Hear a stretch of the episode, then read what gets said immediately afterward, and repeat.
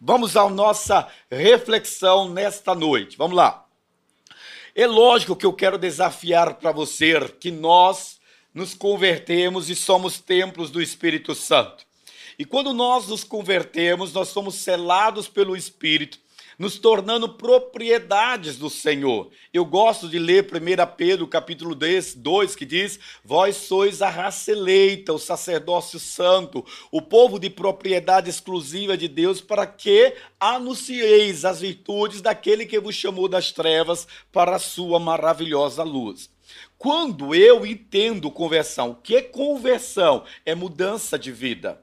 E mudança de vida significa mudança de cultura. Mudança de vida e conversão significa que você passa agora ter um relacionamento com Deus e esse relacionamento com Deus produz em você vida e vida em abundância, porque Jesus disse isso.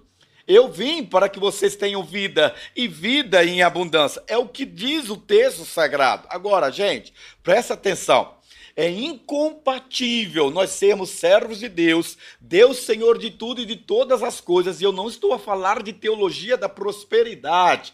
Eu estou falando de qualidade de vida, de vida frutífera. Pode soltar, Clécio, por favor. Uma vida frutífera é o que Deus espera que os seus filhos tenham. Por quê?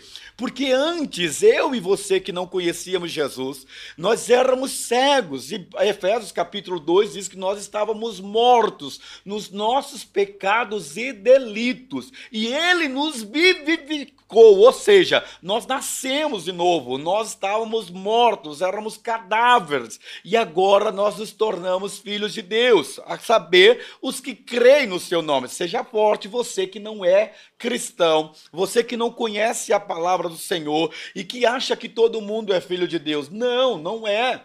A Bíblia diz a todos quanto receberam, receberam a Cristo, deu-lhes o direito de se tornar filhos de Deus, a saber, os que creem no seu nome, que não nasceram da vontade da carne, nem do sangue, nem da vontade de varão algum, mas nasceram de Deus. Você está entendendo isso? E agora, como filho de Deus, eu tenho vida. Né, eu tinha a vida biológica, a bios, e agora eu tenho zoe, ou zoe, a vida espiritual de Deus, a vida vivificada, uma nova mentalidade, uma nova forma de pensar, uma nova forma de viver. Antes eu vivia como escravo daquele que quer ser o Senhor deste mundo, mas não é. O Deus desse século, com D minúsculo, cegou o entendimento das pessoas para que, olhando, elas não enxerguem.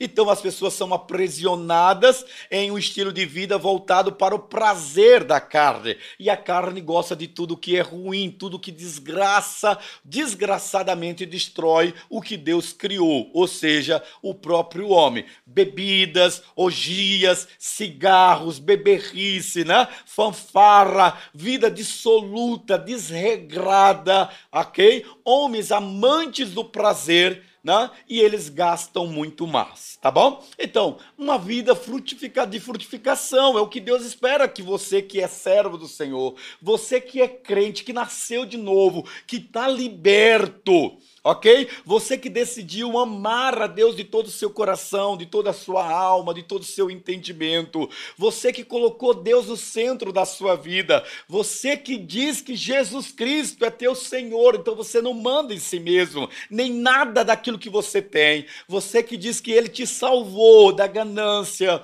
da, da miséria, da vida desenfreada, é para você que nós queremos falar nesta noite, nesse estudo, tá bom? Pode passar passar, Clécio? Eu escolhi um texto e o Clécio está colocando aí para você. Está em João capítulo 15, versículo 2. Tem outros versículos, todo o capítulo 15 é fantástico.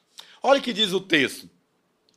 Toda vara em mim que não dá fruto, atira e limpa, e toda aquela que dá fruto, ele, né? Para que dele limpa, para que dê mais fruto. Eu vou ler corretamente, tá bom? Toda vara em mim que não dá fruto, atira e ele limpa toda aquela que dá fruto, para que dê mais fruto. Você está entendendo, gente? É que tem muita gente que entra na igreja, tem muita gente que se diz crente, cristão, evangélico, mas ele entrou para a fé evangélica por algum motivo, que não foi a graça do Senhor, que não foi para que tenha vida e vida em abundância. Romanos capítulo 3, versículo 23 diz que todos pecaram e destituídos estão da glória de Deus. Todos são pecadores desgraçadamente destinados pelo pecado para a separação eterna. Aí o Romanos capítulo 6, versículo 23, ele diz que o salário do pecado é a morte.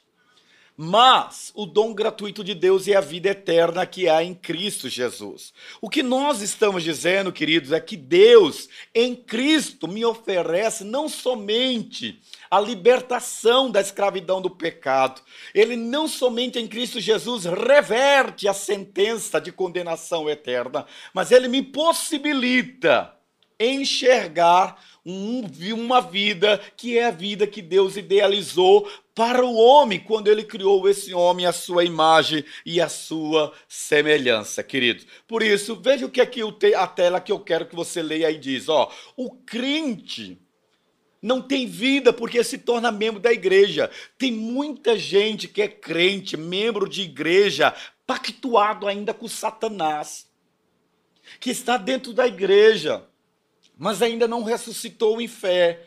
Seguia um protocolo e um programa para se tornar membro da igreja por uma conveniência religiosa ou outros interesses que não cabe a mim julgar.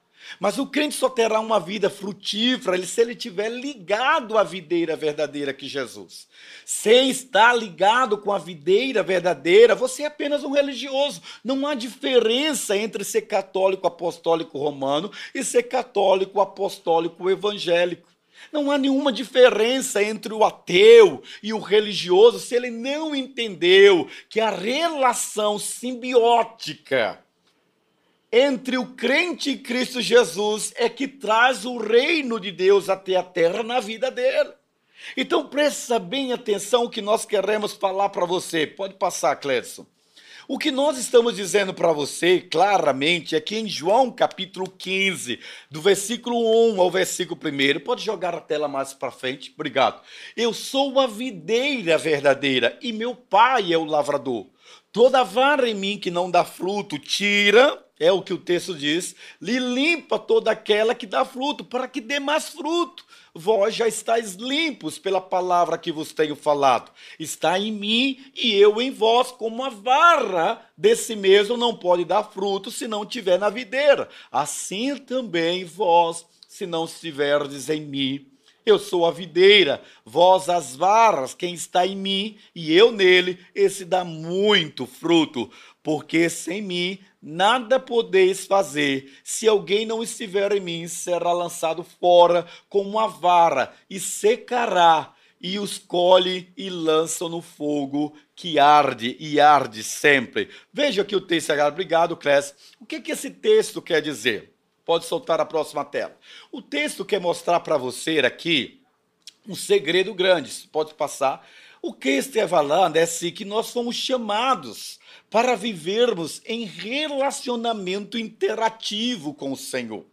Esse relacionamento interativo vai atrair em nós aquele que a palavra em Cristo Jesus diz: Eu vou para o Pai, e é necessário que eu vá para que quando eu chegar lá, eu vos envie outro consolador, que vos fará lembrar todas as coisas que eu vos tenho ordenado, e ele permanecerá em vós, ele estará em vós, para os ajudar a serem frutíferos, a levarem uma vida de relacionamento com Deus. A própria limpeza interior que o texto de João está falando se faz mediante a água e o Espírito, a palavra e o Espírito Santo. Aí o pastor Joel sai pergunta para você: você tem produzido o fruto do Espírito? Ou você é um membro de igreja? Nem sempre o membro de igreja é alguém que produz fruto do Espírito, se é que o Espírito está nele. Nós precisamos entender que a igreja não produz mudança na vida de seu ninguém. Ei, um segredo aqui não espalha o que tem de gente ruim dentro da igreja. O que tem de gente que apronta na igreja. pedra de tropeço, mas eu não quero julgar. Eu não quero fazer como aquele pregador que fica falando mal dos outros pastores, que é feio falar mal do pastor e falar mal de igreja. Mas eu quero alertar a você que se você quer a bênção de Deus, que enriquece e não acrescenta dores, você precisa ser selado pelo Espírito da vida e manter-se firme na videira. E para manter-se ficado num relacionamento interativo com Deus, tem que ser mediante o Espírito Santo. Veja o que os textos que eu coloco aqui para você te explicam. Ó, sem ele nada podemos fazer. A Bíblia diz lá em João 15, 4: Está em mim e eu em vós, como a vara de si mesma não pode dar fruto se não estiver na videira, assim também vós, se não estiverdes em mim. Gente, eu tenho literalmente 35 anos, vou fazer 36 anos de convertido em Cristo Jesus. Eu tenho e vou fazer agora 31 anos de pastor. Eu sei o que eu estou falando para você. Eu sei que o relacionamento com Deus não é um relacionamento estático. O relacionamento com o Pai, com o Filho e com o Espírito Santo, ele precisa de ser dinâmico e cíclico ele precisa ser renovador a cada dia para me fazer permanecer nesta terra como homem e mulher de Deus que canaliza suas mais profundas emoções e sentimentos para a mais alta eficiência que há em Cristo Jesus, nosso Senhor. O texto, segundo o texto da nossa tela, diz assim: o propósito do, do, do fruto, nisto é glorificado meu Pai, que des muito fruto, e assim sereis meus discípulos. Um membro de igreja não é discípulo. Um discípulo é um bom membro e um membro ativo dentro da igreja. Pode passar, Clécio, a outra tela, por favor. Que nós estamos dizendo aqui para você, querido, claramente é que se ele, sem ele não podemos fazer, e o propósito é glorificar a Deus, significa que eu preciso entender a relação da videira e seus ramos. Se eu não entender quem é a videira e quem são os ramos, eu jamais vou entender esta metáfora, essa linguagem simbólica que Jesus usou para falar da nossa relação com Deus como Pai. Pode passar o próximo. A relação é a seguinte: bom, bom, vamos lá, seja forte. É a parábola da vinha, pode passar, ok? Quando Jesus conta essa, essa passagem, faz esta metáfora, ele está dizendo que a videira é ele mesmo, é Cristo. E ele está dizendo que nós, aqueles que pomos a nossa fé nele e o confessamos como Senhor da nossa vida, nós, os seus discípulos, nós somos os ramos. Deu para você entender? Quando ele diz: a videira, ele está falando dele mesmo. E quando ele fala de ramos, ele está falando de mim e de você. Coisa básica, mas tem uma relação profunda, que não basta apenas eu dizer que eu sou ramo, eu preciso ser um ramo limpo, porque só os ramos limpos estão literalmente preparados para viver uma relação frutífera. E isso não é só no campo espiritual. Não é só no campo espiritual. Bom, ontem eu disse no treinamento lá na Cibapa algo que eu vou dizer aqui e é muito forte. Quando a gente fala de sobre dízimo, né? A gente fala que o crente tem que ser um dizimista para que o espírito devorador não comprometa os recursos dele, não devore, a praga não venha né?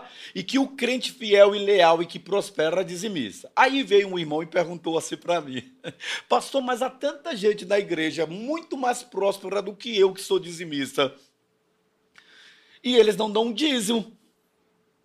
E eu disse, é verdade, é verdade, querido. Eu conheço dezenas dele. Jesus não brincou quando ele disse que difícil um rico entraria no reino dos céus.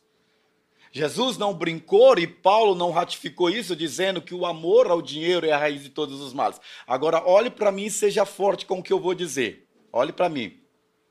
Na igreja, há muitos membros muito ricos e prósperos e que não são dizimistas. Eles dão uma oferta esporádica aqui e ali e por ser mega empresários ou altos funcionários do governo, eles acham um absurdo dar o dízimo, alegando que o dízimo é uma prática judaica do Velho Testamento. Eu não quero falar sobre dízimo aqui. Eu quero colocar o que Deus colocou no meu coração que eu vou falar domingo para a igreja. OK? Essa prosperidade na vida desse crente não dizimista é dada por Deus? Não. É dada por um espírito chamado Mamon. Pesquisa lá no Google. Mamon se encarrega de fazer com que esse crente que foi enganado pelo espírito da avareza e da ganância, ele é recebido em prosperidade e ele produz muito. Agora, deixa eu dizer uma coisa para você.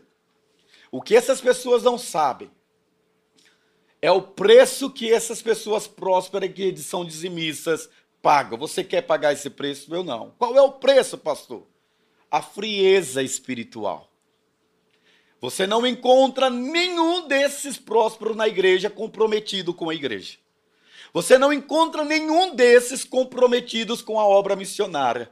Você não encontra nenhum desses comprometidos com oração, e são meninos levados por ventos de doutrina. Este é o preço da prosperidade dada por Mamon ao crente não dizimista. O preço é a frieza espiritual, ou seja, ele não vive o que eu e você vivemos que somos dizimistas. Tá vendo? O ramo ligado à videira. Pode soltar, Clécio, sua próxima tela. O que nós estamos dizendo para você aqui é que nós fomos alcançados unicamente pela graça divina. E a única coisa que ele exige de nós é que nós venhamos a frutificar. Deus tem interesse que eu seja frutificante, sim, que eu frutifique. Deus quer que eu ganhe mega salário, sim, no governo. Não é pecado você ser rico. Não é pecado você ser próspero. Não é pecado você querer comer picanha todos os dias, de segunda a sexta-feira, e no domingo fazer o repeteco. Não, não é pecado. Não é pecado você usar uma camisa boa, daquela que você chega e diz: Cheguei. Não é pecado. Não é pecado amar aí lá para Amsterdã, só tomar café e voltar no outro dia. Não é pecado. Não, não é. Pecado, querido, é eu querer fazer isso em desobediência ao Senhor. Deus quer que você seja próspero profissionalmente. Deus quer que você seja próspero na família. Deus quer que você seja fértil e próspero dentro da igreja. É vida e vida em abundância. É contraditório a miséria na vida do servo de Deus que está como um ramo ligado à videira. Mas tudo me é lícito, nem tudo me convém.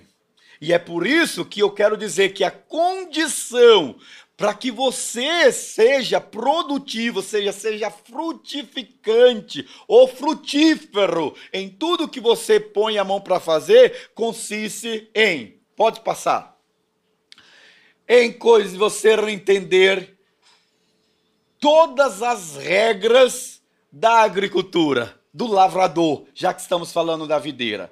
Você planta agora e você não pode correr o risco do imediatismo. Ao contrário, é preciso tempo. O tempo estar a serviço de Deus no coração daquele que teme ao Senhor. Deus nos ensina a esperar e confiar. Deus nos ensina a confiar no Jeová Jireh, o Deus que provê todas as coisas. E é por isso que há uma janela entre a plantar agora e colhê-la na frente. E nessa janela a gente precisa esperar com paciência no Senhor. Às vezes parece que não há nada de fruto, mas o tempo, muito muitos cuidados de fé, muito trabalho na presença do Senhor nos leva a viver uma colheita abundante de muitos frutos. Pode passar, Cléo. Bom, eu quero dizer com isto que o nosso tempo está correndo hoje. Ah, ficou preto aí, não sei o que, que a pastora Silva está dizendo aí nesse letreiro. O que que é? Ele vai colocar uma claridade porque o, povo do chat não pode me dizer. Deixa eu ver se eu consigo enxergar aqui, Clécio. É o que que é? Você pode digitar lá e eu leio também, porque eu acho que em casa eles também não estão lendo, né? E eu estou sem óculos. Vamos lá. letra. Foi eu que fiz o PowerPoint, viu, gente? Então, o erro foi meu, tá? Vamos lá. Ok, o Cleiton colocou aqui enquanto ele conserta lá. Na vida espiritual, o que fazer para ser frutífero? O que, que você vai fazer, querido? Existem disciplinas espirituais inegociáveis. E é por isso que eu quero falar aqui, ó, eu não posso negligenciar o estudo da palavra, conhecer a palavra. Errais por não conhecerdes as sagradas escrituras. Lâmpada para os meus pés é a tua palavra, é luz para os meus caminhos. O conhecimento da palavra de Deus me impulsiona a ficar fascinado pelo Senhor, a reter as promessas de Deus, a ter a certeza de que quanto vale a pena eu como ramo está ligado à videira, ok? Então a oração ela é resultado da minha alimentação. Você já viu alguém suar a camisa, alguém trabalhar enfraquecido? Não pode. Então estudo da palavra, a oração, a vida discipular. Eu sou discípulo e eu vou fazer discípulo e também o serviço na casa do Senhor. Esses quatro pilares, eles cooperam para que eu entenda que o resultado de uma vida na relação, olha aqui, ó, na relação vertical, ela tem efeito na horizontalidade. O que eu estou dizendo para você é: você quer ser frutífero, então buscar primeiro o reino de Deus e a sua justiça, e todas as demais coisas lhe serão acrescentadas. Orai sem cessar, fazei discípulos e põe a mão no arado, para que as bênçãos do Senhor cheguem também na sua área profissional, na sua área familiar. Pode passar, Clécio. O nosso tempo está correndo e eu vou deixar para falar sobre a poda lá na frente, tá bom? E eu quero orar e dizer que você pode fazer as suas perguntas, o que eu falei. A Mara vai anotar e vai passar para mim e nós vamos responder. Mas hoje, especificamente, mande sua pergunta para nós. Nós vamos tentar responder aqui para você. Eu cancelar o meu eco aqui e vou receber esses dois homens de Deus, o Virley e o Sadraque. Graça e paz, pastor. É uma honra estar aqui com vocês. Fico muito agradecido pelo convite e estar ladeado aqui com o Sadraque me faz crescer muito, né? Uma das coisas que a gente tem que buscar aí nessa caminhada é estar do lado de pessoas boas.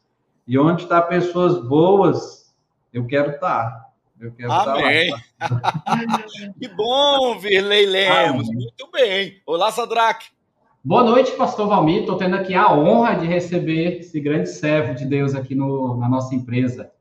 Verdade. Aliás, eu, eu aqui me sinto honrado diante de duas celebridades de sucesso no ramo profissional que vocês exercem. Então, eu até falo assim, rapaz, eu tô podendo, olha só, tô podendo. Eu sou pastor do Virley e do Sadrão. Isso eu sou irmão dele, ó. Meu irmão. E, e, eu servo dos dois. Eita, Glória, não sei quem é mais humilde aqui. Um é goiano e o outro é mineiro, né? Pronto. Eu devia ter colocado sertanejo hoje, gospel. Né? Ó, oh, é bom. Um, é um modão. É eu bom. quero fazer uma pergunta. E eu vou lançar logo para o Sadraque, que tem mais tempo de caminhada na vida cristã. É, eu quero perguntar para você, na sua visão, é incompatível aspirar ascensão profissional e exercer atividades ministeriais na igreja? Que pergunta, hein, pastor? Mas que bom, bom mesmo.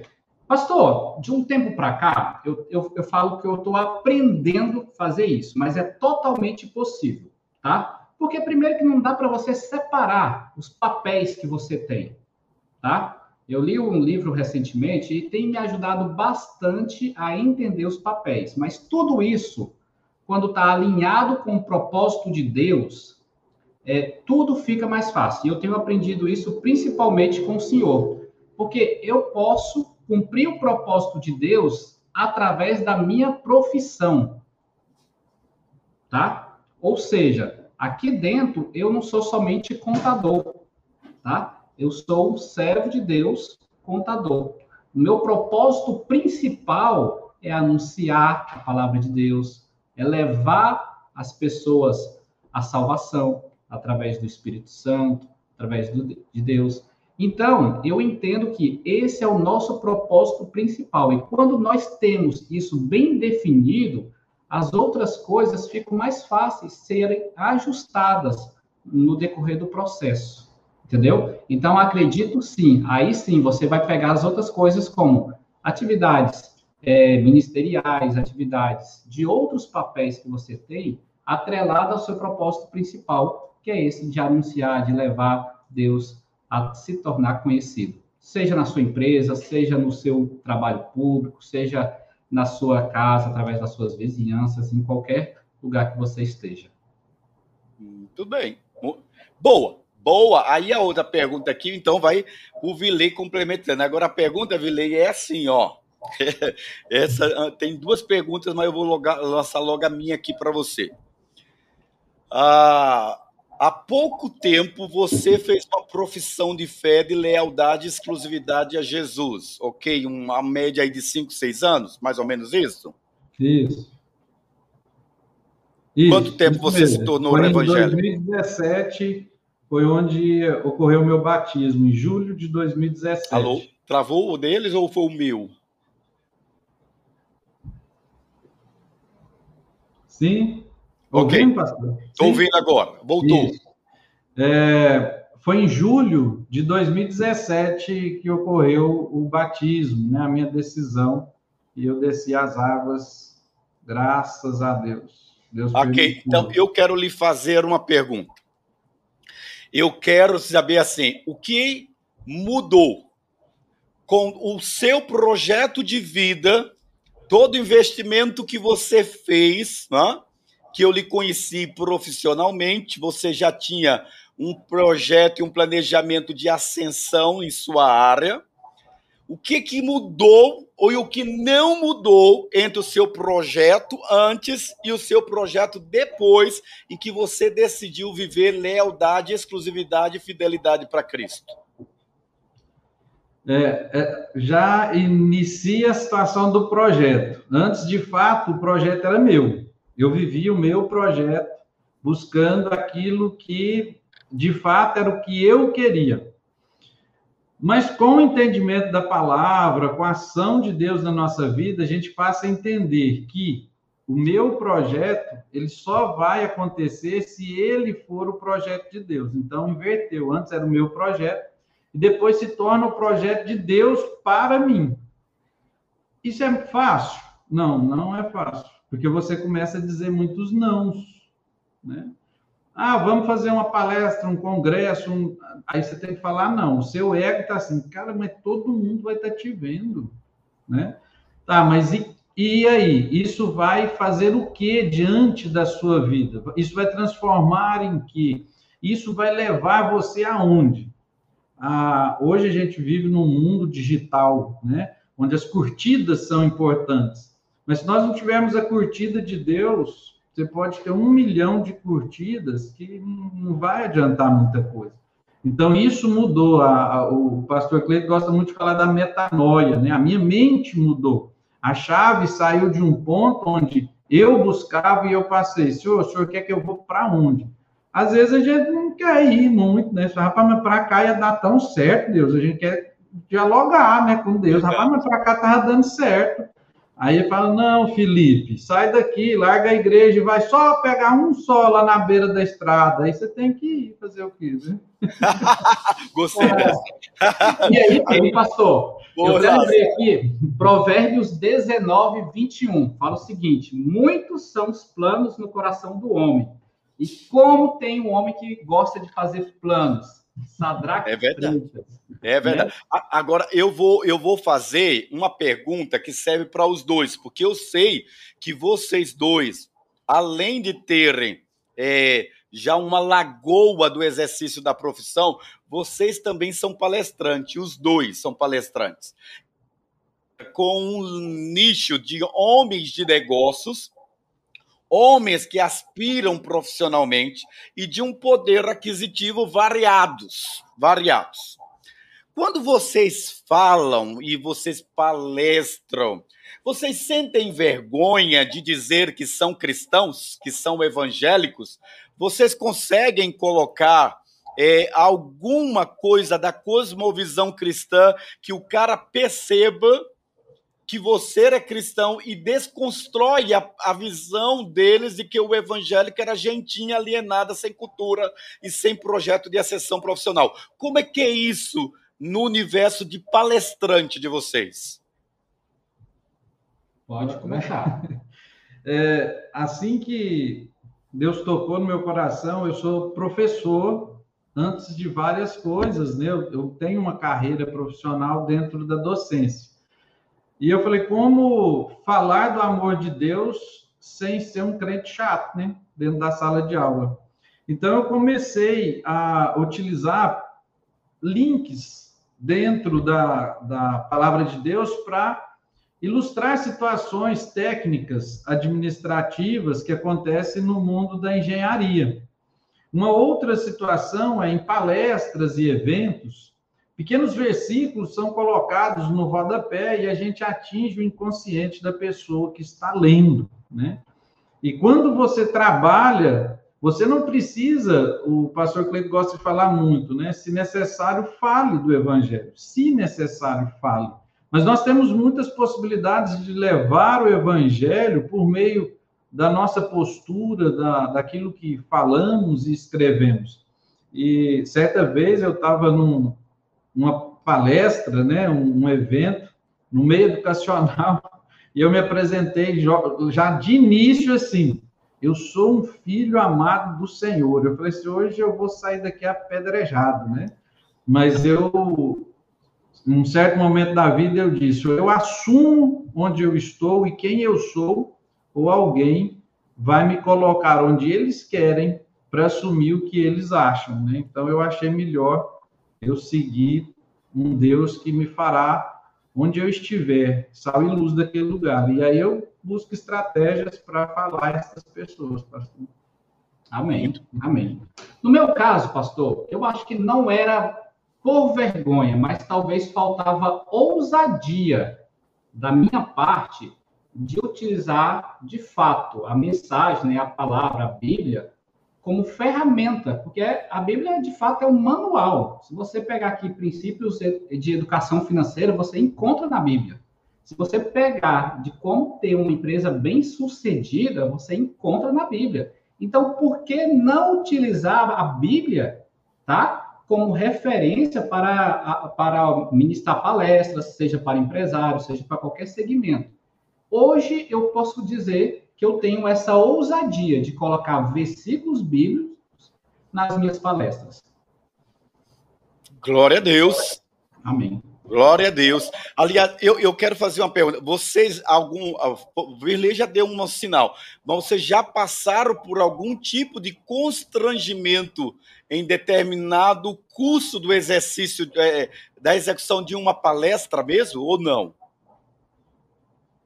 Tá. É, não, constrangimento nenhum. E eu acho que a sociedade hoje ela está até mais aberta. E aí eu vou até compartilhar um pouquinho.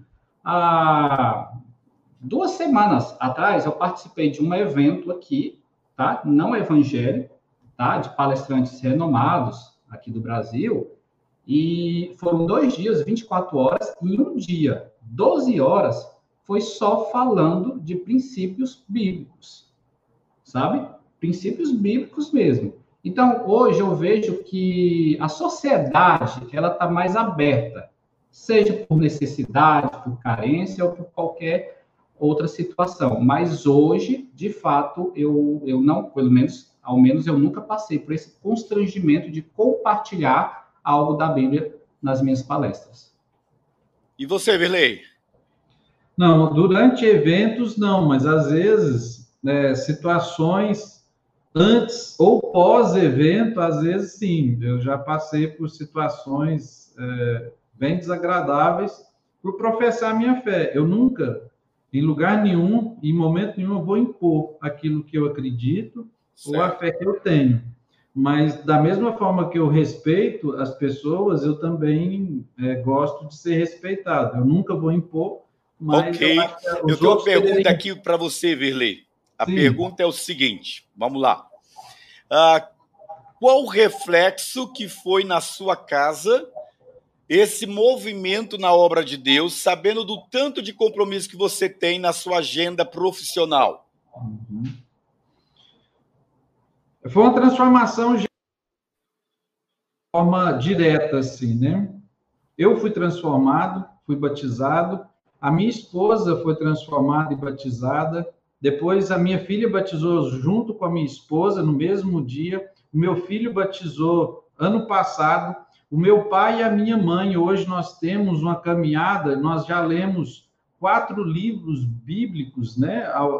Na verdade, os quatro evangelhos e duas cartas de Paulo. Meus pais ainda estão frequentando a Igreja Católica, mas hoje a profundidade de conhecimento deles é, com relação à palavra já é muito maior. A gente faz uma leitura de um capítulo por semana. E isso tem transformado a minha casa, a minha família. E, na verdade, a minha casa não foi transformada, ela foi refeita, né? Ela Aleluia! Foi... Glória a Deus. transformação, mas Amém. uma nova casa, graças a Deus. Amém, amém. amém. Eu, eu, Sadraque, há uma pergunta aqui para você que é assim: há tantos homens e mulheres dentro da igreja que assistem culto aos domingos, frequentam a sua igreja, uh, se batizaram, se tornaram membros, mas eles alegam que decorrente das atividades profissionais e domésticas que eles têm, eles não veem condição nenhuma de assumirem eh, atividades dentro da igreja, seja no ensino, seja liderar um pequeno grupo, seja ter um ministério na igreja, porque eles alegam literalmente de que não dá, não de maneira nenhuma. Você é pai, tem duas filhas, você é esposo, você faz curso de atualização, você dá palestra você tem uma empresa. O que, você diria para as pessoas que dizem que não tem como ela ter atividades dentro da igreja, que Deus não chamou todos para serem líderes dentro da igreja? Beleza. Tem uma frase que eu até comento bastante aqui com os nossos colaboradores, né? Quando você quer, você encontra uma solução. Quando você não quer, você encontra uma desculpa, né? E eu vejo bastante isso, pastor. De fato, a gente tem algumas responsabilidades é, com a igreja que nós congregamos, tá? E graças a Deus, Deus tem nos abençoado na gestão desse tempo, tá? Não é, não é fácil, de fato, mas é totalmente possível e a gente tem conseguido manter os nossos negócios bem administrados, é, líder de PG, GD, tem a tesouraria, tem outros ministérios, e graças a Deus a gente tem conseguido é, fazer isso quando você tem propósito bem alinhado, tá? Isso eu gosto de enfatizar bastante, porque eu tenho clareza do meu propósito, tá? E isso facilita bastante, porque não vem nenhuma atividade que vai me tirar desse foco. Então eu sei quando eu devo falar sim e sei quando eu não devo falar. Por quê? Porque aquilo não está alinhado com o nosso propósito aqui. Tá? Então, quando você tem clareza do seu propósito, você sabe. Porque muitas vezes hoje eu vejo que é uma questão de, de gestão de tempo mesmo. Tá? As pessoas têm até aquela frase bem conhecida, né? Quando você não sabe onde quer chegar, qualquer lugar serve. E aí é as pessoas não têm isso bem definido, aí fica colocando outras atividades, não tão importantes quanto uma atividade é, junto à, sua, à igreja que você congrega. Então, de Amém. fato, você precisa Amém. definir direitinho e com certeza você vai encontrar tempo para isso. Glória, glória a Deus.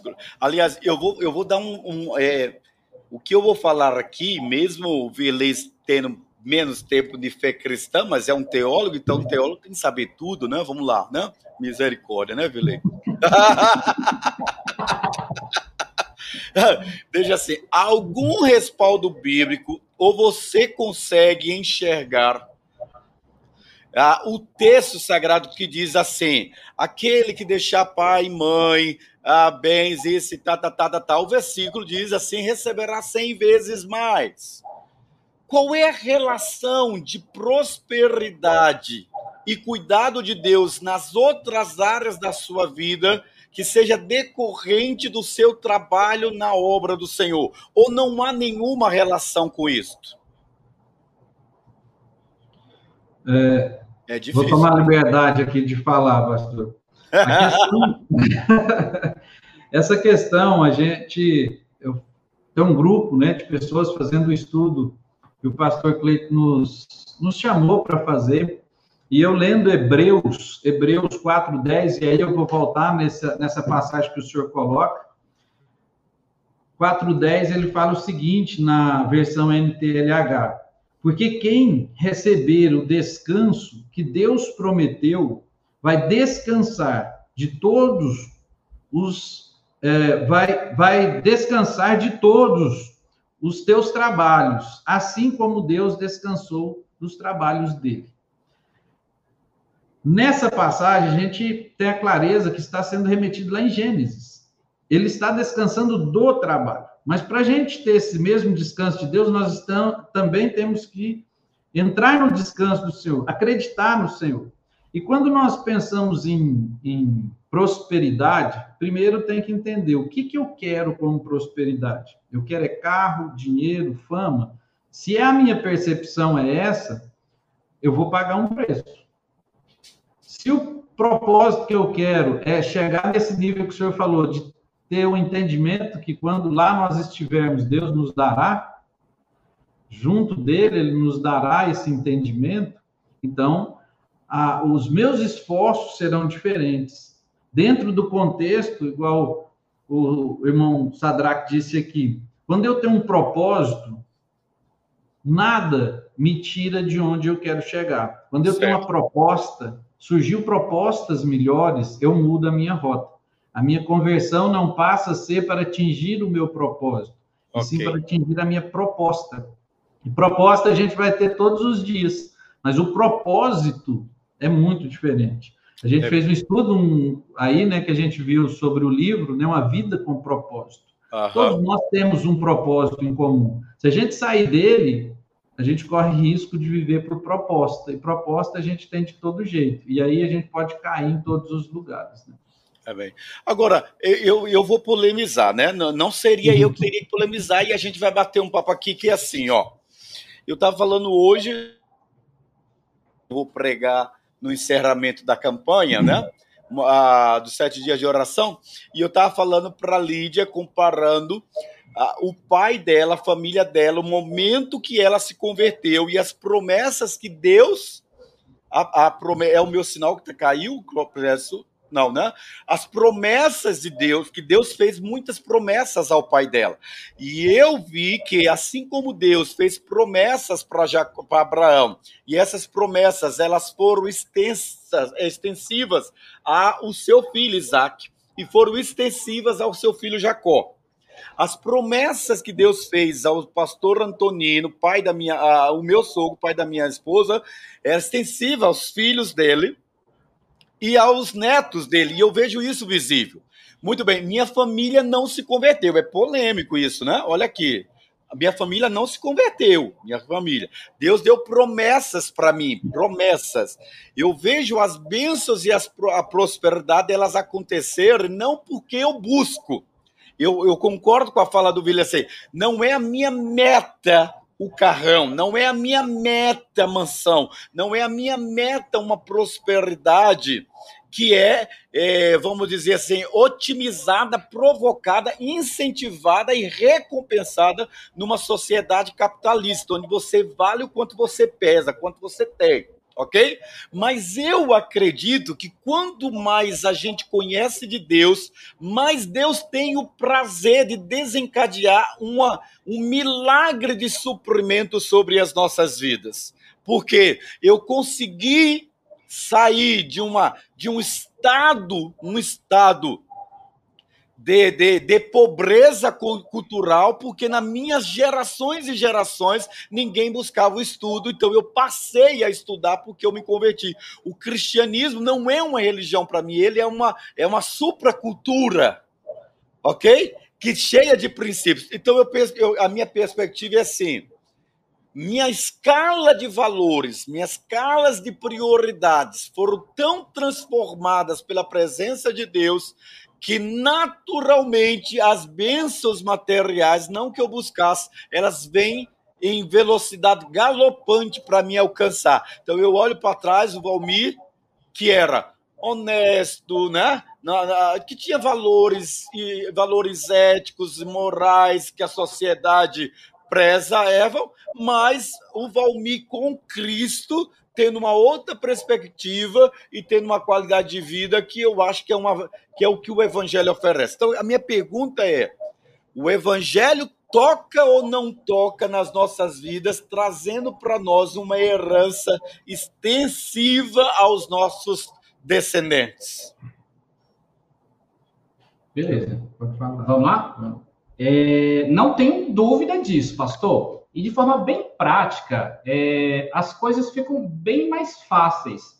Por exemplo, quando você prioriza as coisas de Deus, e isso é bíblico também, né? É, quando você prioriza as coisas de Deus, as demais coisas, elas vão sendo assim, naturalmente. Hoje eu falo isso, sabe por quê? Porque assim, não é um peso eu gerir, administrar uma empresa do porte da minha empresa. Inclusive, ontem mesmo eu estava conversando com outros colegas meus que têm empresas com mais ou menos no mesmo é, padrão da nossa, e eles falando da dor de cabeça que é. Eu falei assim, gente, eu não tenho isso na minha empresa. Glória a Deus. Não tenho, porque administrar a, os nossos negócios, de modo geral, é leve. Graças e essa leveza, eu não tenho dúvida nenhuma que é Deus. Né? Aleluia. Né? Conduzindo os nossos negócios. Por quê? Porque nós priorizamos as coisas deles. Tá? Amém. E aí, complementando o que o senhor falou a respeito das bênçãos do Senhor, ela te acompanharão e alcançarão. Não é isso? É isso aí. E aí, eu com creio. certeza, eu não tenho dúvida disso, né? Eu e creio. As bênçãos do Senhor têm corrido atrás da gente e tem nos alcançado. Aleluia! Disso. Glória a Deus. Nesse contexto, pastor, se as propostas do Senhor são boas e agradáveis, por que, que eu acho que eu tenho que ser um miserável? É. Nós temos várias pessoas, vários personagens bíblicos prósperos. Salomão nunca teve igual. Em, é aqui a gente está trazendo para a questão financeira. Né? É. Não, e eu quero, eu quero aguçar mais a sua fala, Virley. A minha pergunta é assim: você se considera um homem próspero em que e por quê? Eu considero próspero no sentido pleno da palavra. Ah. Eu não me considero próspero financeiramente ou não. A prosperidade para mim é porque hoje, eu até estava conversando isso antes de entrarmos aqui com o Sadraque, eu falei assim, eu e minha casa tomamos a decisão que a partir de agora nós vamos servir ao Senhor, porque Deus nos deu tanta coisa e às vezes a gente para e agradece muito, mas o que nós temos feito? Qual milagre que nós fizemos? Qual a cura que nós fizemos? O que nós temos retornado? Porque quando os discípulos voltaram, eles falaram, e os discípulos relataram a Jesus. O que eu vou relatar? Oh, obrigado por me dar isso, me fazer assim, me fazer assado. Até quando eu vou falar muito obrigado? Eu tenho que falar, Senhor, eu estou fazendo isso porque o Senhor assim deseja. Então, essa condição é, de, de andar no caminho do Senhor, a prosperidade é essa consequência de estarmos firmes na palavra do Senhor. E lá em Provérbios 16, 3, fala assim: peça a Deus que abençoe os seus planos e eles darão certo. Então, se Deus está no negócio, meu amigo, não tem como dar errado. Não tem Verdade. como. Agora, quando eu quero assumir o negócio, a possibilidade de dar errado é bem maior. Né? É, não, é grande. Demais, demais, demais. E aí, como eu citei, né? Eu, eu vejo isso, a mão de Deus, de fato, nos nossos negócios. Glória a Deus. Aleluia. Amém. Gente, obrigado, Deus abençoe. Eu quero tentar entender o seguinte: se você fosse tentar convencer alguém que não se sente frutífera, está dentro da igreja, o que você diria para ela? Ela chega para você e diz: Eu não me sinto frutífera, mas eu sou um cristão. O que você diria para ela, Sadraque? Beleza. E aí eu vou até pegar um pouquinho da, da mensagem do pastor, estou chamando de pastor também, do doutor Miguel Ávila. Tá? Primeiro, conhecer. Você precisa conhecer. Né? Como que eu conheço? Bíblia, leitura da Bíblia, oração, jejum. Porque depois de você conhecer, você vai falar daquele seu conhecimento, vai ser natural. E aí, de fato, a pessoa vai começar a ser frutífera sabe? Aonde ela está inserida. E eu lembro muito bem, o senhor sempre fala isso, né? Você tem que é, ser frutífero aonde você está inserido, seja Verdade. no seu trabalho, seja em qualquer lugar. Então, a pessoa, quando busca ela conhecer Deus, tá? Ela vai passar a ministrar isso na vida das pessoas. E aí vai ser, de fato, ser frutífero e também ela vai ver a necessidade também de assumir novas responsabilidades na casa de Deus. Amém. Virley, o que você diria, Virley? Para ser frutífero, é uma situação bem fácil de se conseguir. Deleite nos frutos de Deus. Receba os frutos de Deus. Quando você experimenta os frutos que Deus te dá, você vai entender que não há fruto melhor. Amém. Então, colhendo esse fruto, sentindo o sabor desse fruto, eu só sei o que é um fruto se eu experimentar. Como eu vou falar de um fruto se eu não conheço o fruto? Eu não vou falar de uma maçã sem conhecer o gosto. Não é porque eu vi uma maçã que eu conheço e sei o gosto dela. Então, quem quer dar fruto, experimente os frutos do Senhor, que você vai começar a levar esse fruto Rapaz, o trem é bom, vamos, vamos comer esse fruto, esse trem é bom, vamos lá. E aí passa para o outro, e aí nos tornaremos um balaio, igual a gente fala lá em Minas, de um monte de fruta boa, mas muita mesmo. Ô, trem bom! bom Gente, obrigado, Deus abençoe. Bom esse bate-papo com vocês, sempre aprendendo que Deus, que é só o escudo e da graça e glória, e bem nenhum sonega aos que andam retamente, seja sobre vocês, sobre Amém. tudo que vocês puserem a mão para fazer. Muito obrigado, um abração. Amém. Amém. Tchau. Grande abraço. Outro. Meu amado, deixa eu dizer uma coisa para você. João capítulo 15, versículo 16 e 17 diz assim: Não foste vós que me escolhestes a mim, mas eu escolhi a vós para que vades e des fruto, e fruto que permaneça. Então é uma ação imperativa de Deus. Ele está dizendo que a gente foi escolhido, não foi predestinado. A gente foi alvo de Deus. Então nós somos abençoados para sermos abençoadores. Ser frutífero é uma questão natural na vida daquele que está ligado à videira que é Jesus. Eu desejo do fundo do meu coração que você reveja a sua caminhada.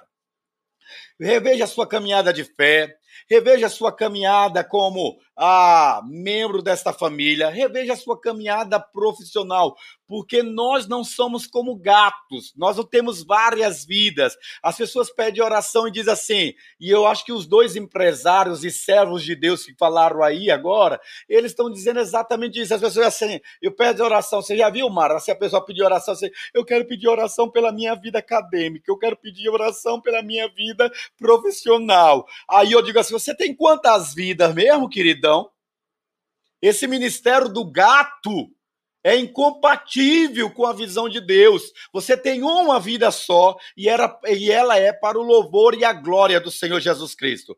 Então, ser frutífero é um resultado natural daquele que vive em comunhão com Deus, em serviço ao Senhor. Não foste vós que me escolheste a mim, mas eu escolhi você para que você vá Vá para a educação, vá para a saúde, vá para o, o, o, como é que é o ser digital influencer, vá você para o mundo empresarial, vá e dê fruto e fruto que permaneça. Como Sadraque falou, não tem como separar eu estou exercendo minha função de contador, de economista, de engenheiro, de carpinteiro, de pedagogo. Eu não deixei minha vida cristã lá. Eu sou um servo do Deus a serviço da sociedade, mas com uma visão cristã de me apresentar como discípulo de Jesus e fazer discípulo naquilo que eu sei fazer de melhor, tá bom? Que a graça do nosso Deus, o amor de Deus Pai e a comunhão do Espírito Santo de Deus. Abra seus olhos para você entender isso, que você é de Deus 24 horas. Você é de Deus em tudo que você faz, mas você não pode esquecer que ele vos escolheu para que você vá e dê fruto e fruto que permaneça. Muito obrigado.